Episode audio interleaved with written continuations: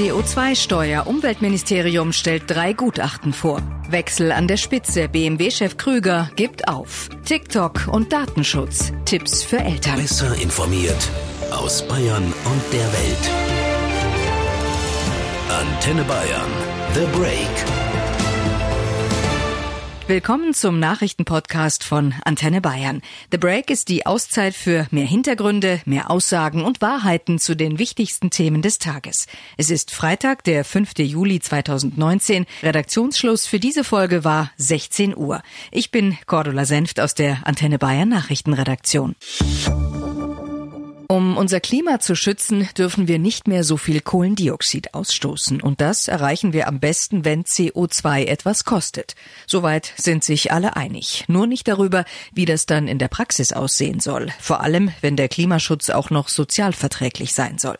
Heute hat Bundesumweltministerin Svenja Schulze in Berlin dazu drei Gutachten vorgestellt. Vorab machte sie nochmal klar, welche Anforderungen eine CO2-Steuer erfüllen müsste. Ein CO2-Preis muss erstens einen wirksamen Beitrag zum Klimaschutz in den Bereichen Wärme und Verkehr leisten. Er muss zweitens praktikabel sein. Und damit meine ich natürlich einen einfachen Vollzug. Es muss schnell umsetzbar sein, weil wir äh, keine weitere Zeit verlieren sollten.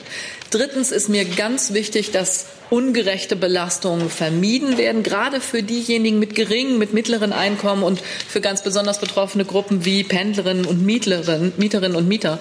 Und das vierte ist, wir brauchen Planungssicherheit. Planungssicherheit für die Bürgerinnen und Bürger und Planungssicherheit auch für die Unternehmen. Antenne Bayern Reporter Arne Beckmann in Berlin. An Gutachten für mehr Klimaschutz wird ja schon länger gewerkelt. Jetzt drängt langsam die Zeit. Wie will Svenja Schulze die gesteckten Ziele denn umsetzen? Ja, erstmal will sie das Ziel des Koalitionsvertrages einhalten. Also am Ende des Jahres soll ein Klimaschutzgesetz stehen und da hat sie schon mal gesagt, dass sie sich da ein Vorbild an der Schweiz nehmen will.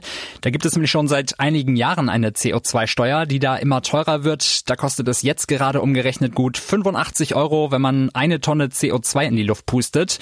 Ist ein bisschen wenig griffig, kann man aber umrechnen. Wer also seinen Kleinwagen mit 40 Litern Benzin betankt, der müsste knapp unter 10 Euro CO2-Steuer zahlen. Und wer seine Wohnung mit Öl heizt, würde im Schnitt so auf 500 Euro CO2-Steuer pro Jahr kommen. Das heißt also, für die Verbraucher wird es deutlich teurer, es soll aber ja trotzdem sozialverträglich sein. Wie soll das gehen? Auch da wieder ein Blick in die Schweiz. Da scheint Schulze die Ideen ja ganz gut zu finden. Da geht nämlich der größte Teil der CO2-Steuer wieder zurück an die Bürger, nämlich der, der für Förderungen und Gebäudesanierungen nicht gebraucht wird. Das sind da ungefähr zwei Drittel. Aber weil eben diese CO2-Steuer immer teurer wird, wird es natürlich für alle aus finanzieller Sicht immer attraktiver, auf klimafreundlichere Alternativen umzusteigen. Wie wir uns das genau vorstellen können, die Sache mit dem Geld zurück an den Bürger, rechnete Ministerin Schulze an einem Beispiel vor. Durch eine solche Rückverteilung, eine so eine Klimaprämie, wird klimafreundliches Verhalten durch finanzielle Anreize dann endlich belohnt. Die Idee ist, dass alle in Deutschland äh, lebenden Personen, also auch die Kinder, den gleichen Geldbetrag vom Staat ausgezahlt worden äh, bekommen bei einem CO2-Preis von 35 Euro, der hier in den Gutachten gerechnet worden ist, wären das zum Beispiel zwischen 75 und 100 Euro pro Kopf. Und die Berechnungen zeigen, dass dann vor allem untere Einkommensgruppen, Alleinerziehende und Familien netto profitieren würden. Moderat belastet würden hingegen Ein- und Zwei-Personen-Haushalte aus den oberen Einkommensgruppen, also aus den Einkommensgruppen, die sich das auch leisten können. Das heißt also, für zum Beispiel jeden getankten Liter Benzin oder jedes geheizte Grad Celsius zahle ich erstmal mehr wegen der CO2-Abgabe. Gleichzeitig bekomme ich monatlich aber eine bestimmte Summe vom Staat, eine Klimaprämie. Damit könne man dann selbst regulieren, ob man spart oder nicht, sagt die Umweltministerin. Im Durchschnitt bekommt man zurück, was man vorher gezahlt hat. Also wer sich für eine klimafreundliche Variante entscheidet, der kann ein Plus machen. Je weniger Sie Auto fahren, je weniger Öl Sie verbrennen, desto mehr haben Sie dann von der Klimaprämie. Das eben genannte Modell sei aber dennoch nur ein Modell. Noch sei nichts entschieden, sagt Svenja Schulze. Ich bin noch nicht festgelegt auf ein Modell der CO2-Bepreisung. Wir sind, finde ich, alle gut beraten, bei so einem wichtigen Thema einander zuzuhören und miteinander die Vor- und die Nachteile der verschiedenen Ansätze wirklich zu bewerten. Wichtig ist mir aber, klare Anforderungen zu stellen und die Vorschläge, die vorliegen, dann daran auch zu messen und dann wird sich herausstellen, welche Option die sinnvolle ist und welche weiter verfolgt werden soll und was das Maßnahmenpaket ist, was wir rundherum brauchen. Ein CO2-Preis ist kein Allheilmittel.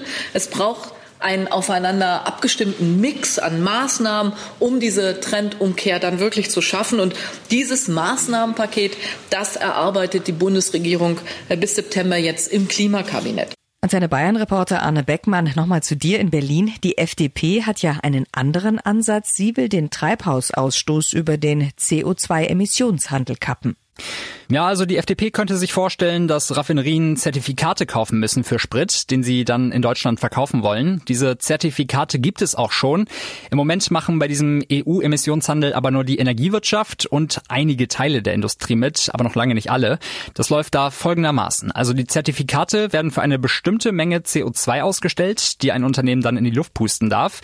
Die können untereinander auch gehandelt werden, diese Zertifikate. Und weil es halt immer weniger davon gibt, werden die Zertifikate über die Zeit immer teurer. Wer also weiterhin viel CO2 ausstoßen will und sich nicht anderweitig umguckt nach klimafreundlicheren Lösungen, der muss eben mehr zahlen. Die FDP will da Firmen aus den Bereichen Verkehr und Heizölhandel in dieses System mit einbinden. Anders als die FDP favorisiert das Deutsche Institut für Wirtschaftsforschung nicht den Emissionshandel, sondern setzt eher auch auf eine CO2-Abgabe. Dazu Claudia Kempfert vom DIW.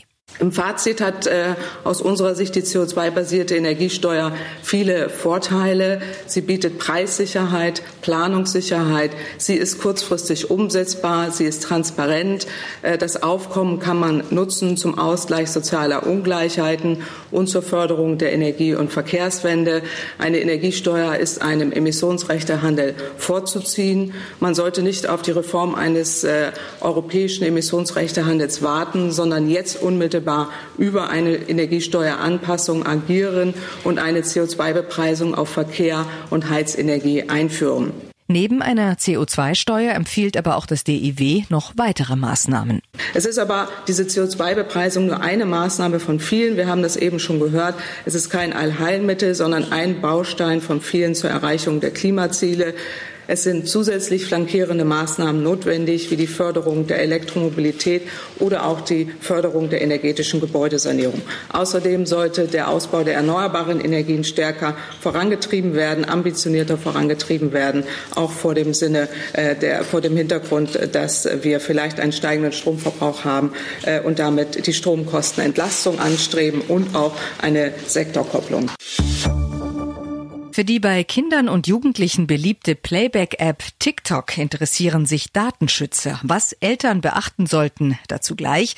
Zuerst schauen wir aber auf den Automarkt. Die bayerischen Autobauer BMW und Audi haben nach wie vor zu kämpfen. Dieselaffäre, Absatzprobleme, Elektromobilität. Entsprechend turbulent geht es in den Konzernzentralen in München und Ingolstadt zu. BMW hat heute überraschend mitgeteilt, dass Konzernchef Harald Krüger geht. Der 53-jährige stelle sein Amt mit Ablauf seines Vertrages zum Ende April 2020 zur Verfügung. Bayern-Reporter Hans Oberberger, warum denn? Ja, das ist eine gute Frage, denn eigentlich stand Krüger zumindest von außen erkennbar jetzt gar nicht so unter Druck. Offiziell hat der BMW-Chef nur erklärt, dass er sich nach über zehn Jahren im Vorstand, davon mehr als vier Jahre als Vorstandschef der BMW Group, neu orientieren wolle beruflich. Das lässt viel Raum für Spekulationen. BMW hat zwar die Dieselkrise einigermaßen unbeschadet überstanden und auch die Absatzzahlen waren jetzt nicht so schlecht wie bei dem ein oder anderen Konkurrenten, aber zuletzt hat es auch viel Kritik gegeben an der BMW-Spitze wegen der mangelnden Strategie in Sachen E-Autos. Und ja, es gab auch immer wieder mal Gerüchte über den Gesundheitszustand von Krüger. Und wie geht's jetzt weiter bei BMW? Ja, jetzt müssen sich die Münchner einen neuen Chef suchen. Über Krügers Nachfolge werde der Aufsichtsrat in seiner nächsten Sitzung am 18. Juli beraten, hat das Unternehmen mitgeteilt. Das könnte natürlich auch eine strategische Grundsatzentscheidung sein. Der Autoexperte Ferdinand Dudenhöfer hat bei NTV die Kooperation von BMW mit Daimler angesprochen. Krüger ist ein sehr klarer äh, Teamspieler, der bei BMW eine sehr sympathische Figur nach außen gemacht hat. Äh, mit dieser Zusammenarbeit, mit diesem Joint Venture von Daimler mhm. und BMW mit den Mobility Services, aber vermutlich der Aufsichtsrat entschieden, jetzt in eine neue Ausrichtung bei BMW BMW zu gehen. Möglicherweise gibt es da also jetzt mit einem neuen Chef auch einen Richtungswechsel. Als mögliche Nachfolger von Krüger sind im Moment Entwicklungsvorstand Klaus Fröhlich und Produktionsvorstand Oliver Zipse im Gespräch. So viel zu BMW, aber auch beim Konkurrenten Audi gibt es bewegte Tage. Laut einem neuen Spiegelartikel hat Audi die Aufklärung in der Dieselaffäre absichtlich verschleppt um ganze zwei Jahre. Hans Oberberger, wie das? Angeblich hat Audi nach der ersten Aufdeckung der Abgasmanipulationen in den USA noch versucht, das Ausmaß des Betrugs hier in Deutschland zu verschleiern. Der Spiegel hat dazu nach eigenen Angaben über 100 Ordner der Ermittlungsakten gesichtet. Danach hat Audi im Jahr 2015 bei einer Anhörung des Kraftfahrtbundesamts bewusst Abschaltvorrichtungen verschwiegen, obwohl das Unternehmen selbst damals schon klar gewesen sei, dass das natürlich illegal ist.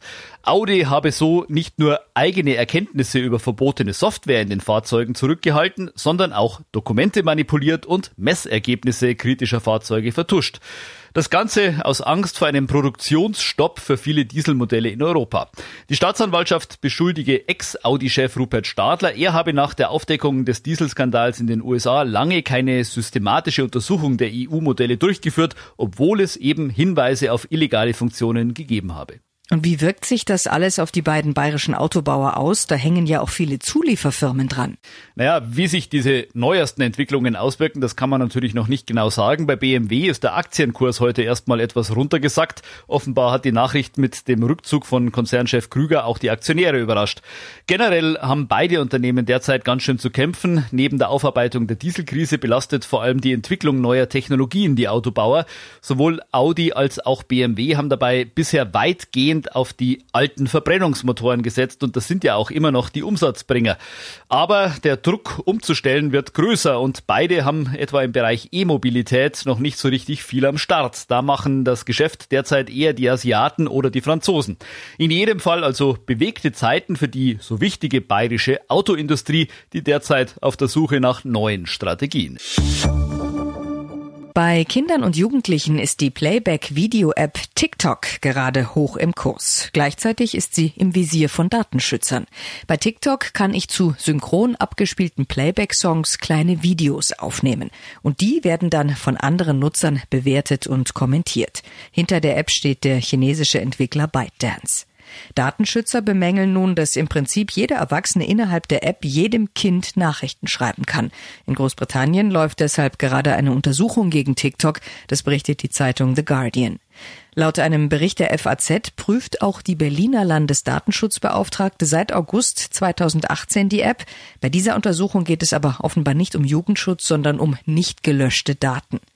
TikTok ist ab 13 Jahren freigegeben. Unter 18-Jährige brauchen theoretisch die Erlaubnis der Eltern. Überprüft wird das aber eigentlich nicht.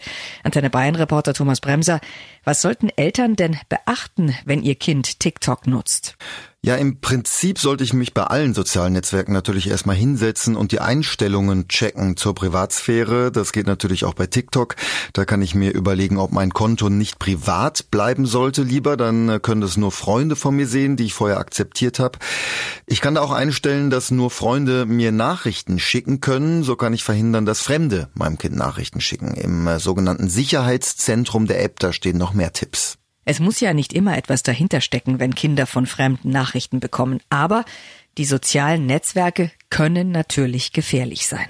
Klar, da gibt's immer wieder Beispiele, dass Erwachsene im Profil so tun, als seien sie zum Beispiel ein 14-jähriger Teenie und äh, ja, so das Vertrauen gewinnen und später vielleicht sogar Nacktfotos tauschen wollen mit Mädchen. Im NRW-Landtag wird heute über die Loverboy-Masche diskutiert, wo junge Mädchen in die Prostitution getrieben werden von jungen Männern und auch die lernen sie oft in sozialen Medien kennen, zum Beispiel Instagram, Knuddels oder Badu. Da kommen wir nochmal zurück auf TikTok. Es geht bei der Kritik an der App ja nicht nur darum, dass Fremde in Kontakt treten können zu meinem Kind. TikTok kann auch teuer werden, wenn ich nicht aufpasse. Ja, die App ist ja eigentlich kostenlos. Wenn ich meine kleinen Videos produziere, dann ist es auch kostenlos. Aber ich kann anderen zum Beispiel virtuelle Geschenke machen oder auch Spezialeffekte nutzen und das kostet eben Geld. Ich kann also virtuelle Münzen kaufen in der App. 100 Münzen kosten knapp über ein Euro. 10.000 Münzen schon über 110 Euro oder knapp 110 Euro. Das geht dann zum Beispiel von meinem Apple-Konto ab, je nachdem welches Konto ich da mit dem Smartphone verbunden habe. Also das würde ich auch vorher mit den Kindern abklären. Danke, Thomas. Und das war The Break, der Nachrichtenpodcast von Antenne Bayern am Freitag, den 5. Juli 2019. Ich bin Cordula Senft aus der Antenne Bayern Nachrichtenredaktion. Antenne Bayern. Besser informiert. Jeden Tag. Zu jeder vollen Stunde auf Antenne Bayern. The Break. The Break gibt's auch Montag wieder. Um 17 Uhr. Jetzt abonnieren.